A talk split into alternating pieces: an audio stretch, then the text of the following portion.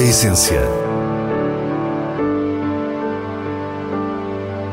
Vinhos. Gastronomia. Gosto. A essência tem a autoria da revista de vinhos A Essência do Vinho, com Célia Lourenço.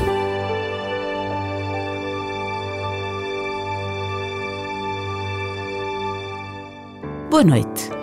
Uma visita à adega José de Souza leva-nos a recuar à arte milenar do vinho de talha e a perceber como a José Maria da Fonseca chegou à região do Alentejo. Depois vamos para Trás-os-Montes, onde a Costa Boal investe em vinhas velhas para os seus vinhos Palácio dos Távoras. No final, tempo ainda para as primeiras sugestões de 2023. Fique para o que é realmente essencial.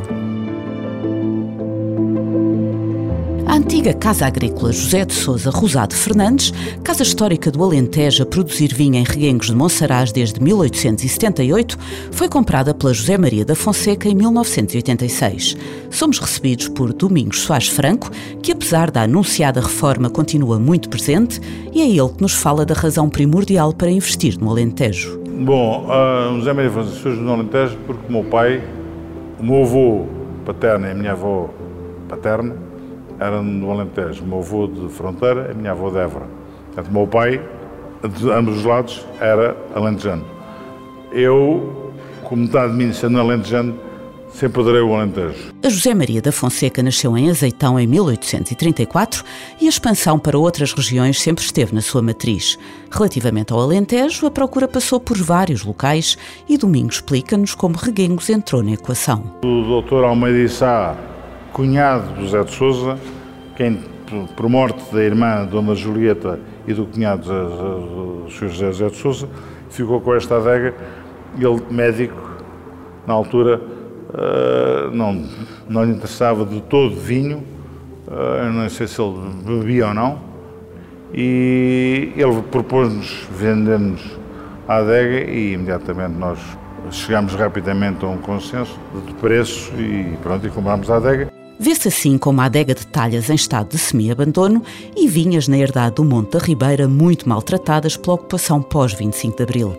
Quisemos perceber como Domingos Soares Franco, o primeiro enólogo português formado em Davis, na Califórnia, decidiu investir nas talhas, técnica que não dominava e tão fora de moda na altura, em vez de seguir o caminho mais óbvio. Eu acho que interessei por talhas porque era uma inovação que eu ia...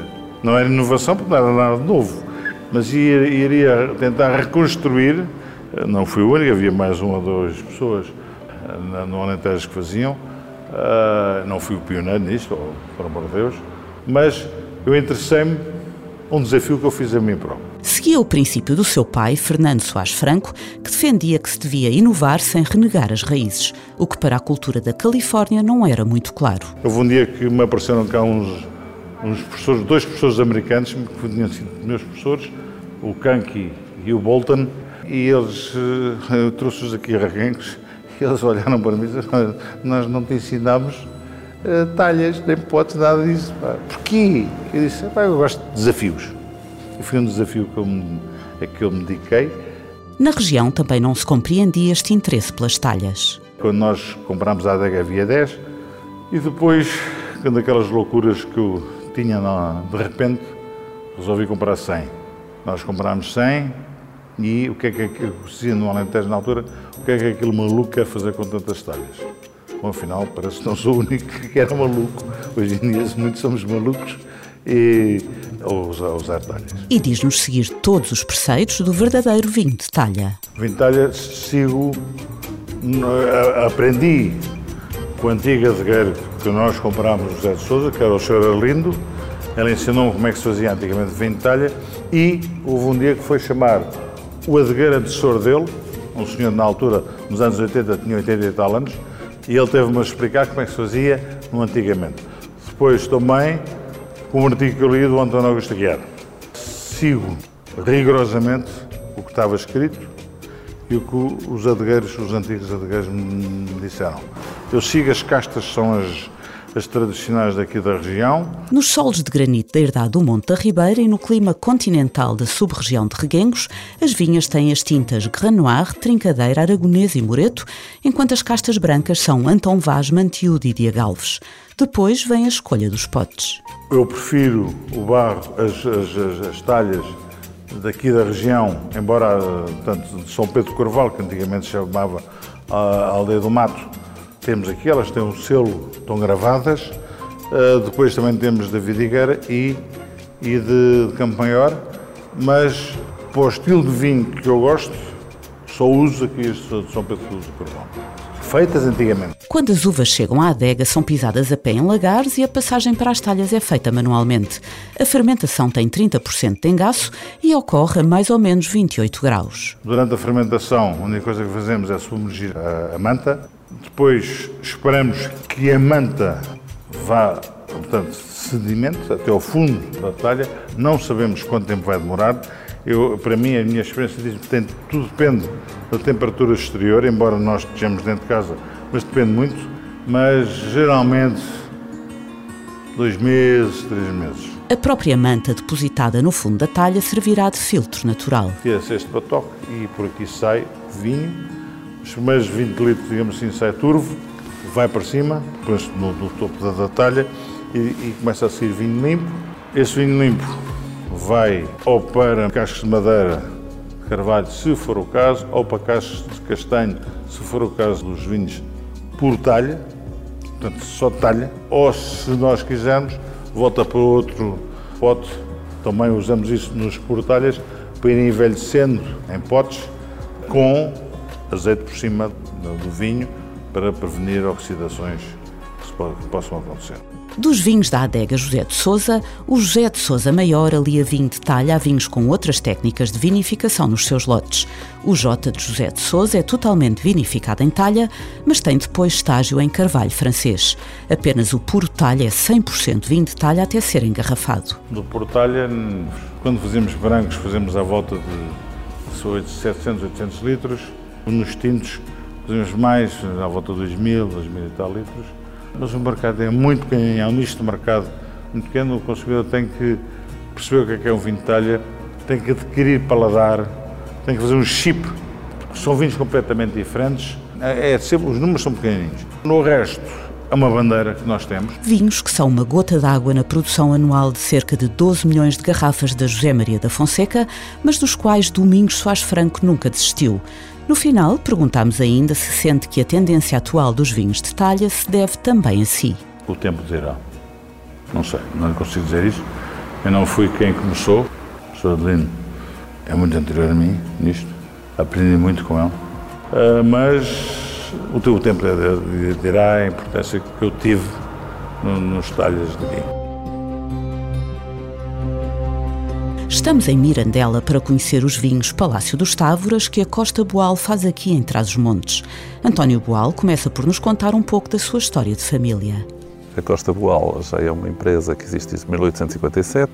Os meus antepassados estavam ligados já à feitoria de vinhos para outras empresas, eh, nomeadamente o chamado vinho fino, que era eh, conhecido na altura, para os grandes eh, exportadores de vinho do Porto.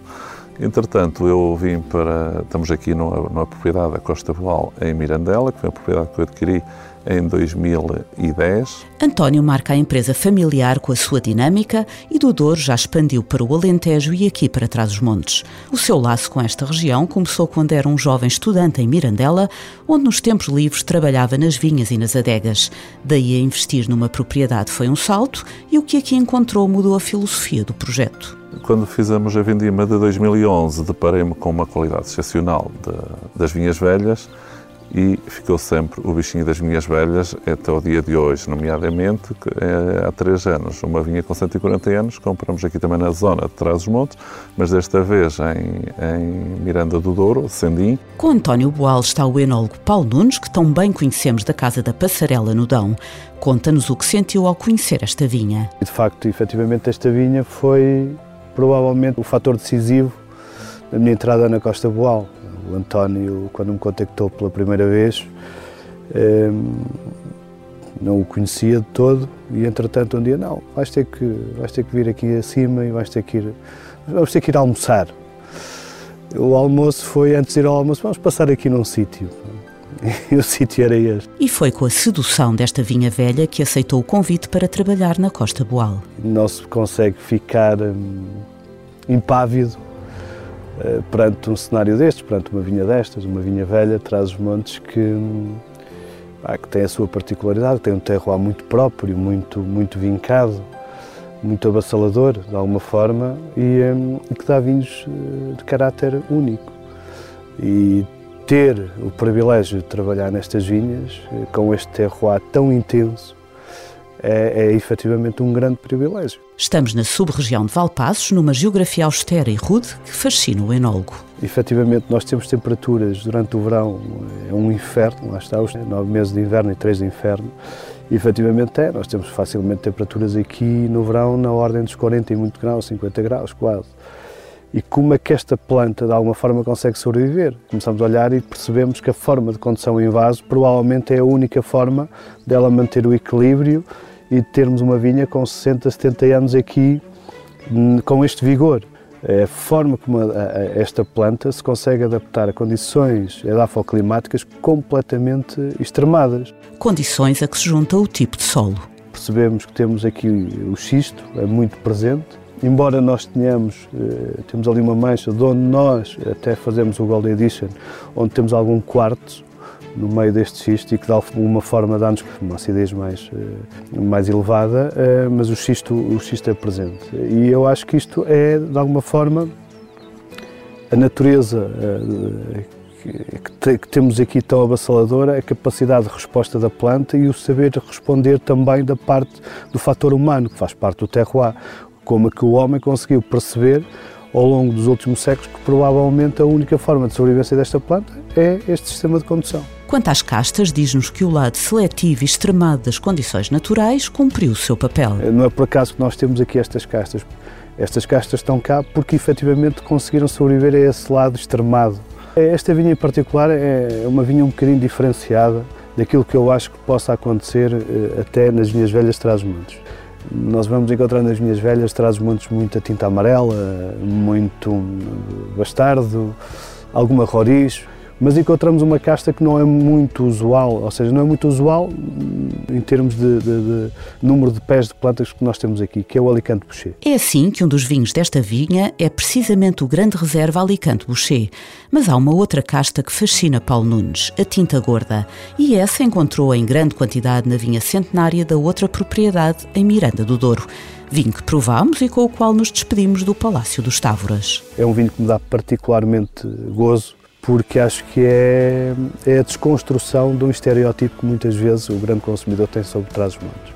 Em que nós pensamos em Trás-os-Montes, pensamos sempre em vinhos estruturados, vinhos de dimensão, vinhos com, com, efetivamente com muita estrutura, às vezes até com um lado rústico, pá, no bom e no mau sentido, mas pensamos sempre nesse estereótipo. É exatamente o contrário, a tinta gorda. É pegar e dizer assim, nós temos capacidade em Trás-os-Montes para fazer vinhos de equilíbrio, vinhos com elegância, vinhos frescos, e a tinta gorda consegue fazer isso.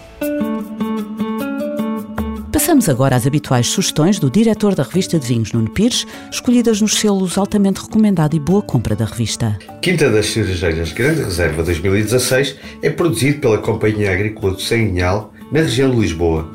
Trata-se de um belíssimo vinho tinto, um lote de Toriga Nacional Castelão Aragonês, de nariz muito rico e tanino sólido que alia a estrutura firme à natural frescura da região. Um vinho de elegância clássica, altamente recomendado.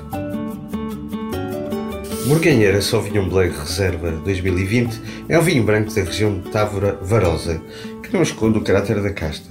Aromas de fumo, raspas de laranja e lima, tensão e elegância, final longo com grande sensação ácida. Uma descoberta para comida exótica de sabores asiáticos e uma boa compra. E assim nos despedimos. Para a semana, à mesma hora, teremos mais vinhos e muitas histórias contadas por quem os faz. Tenha uma boa noite.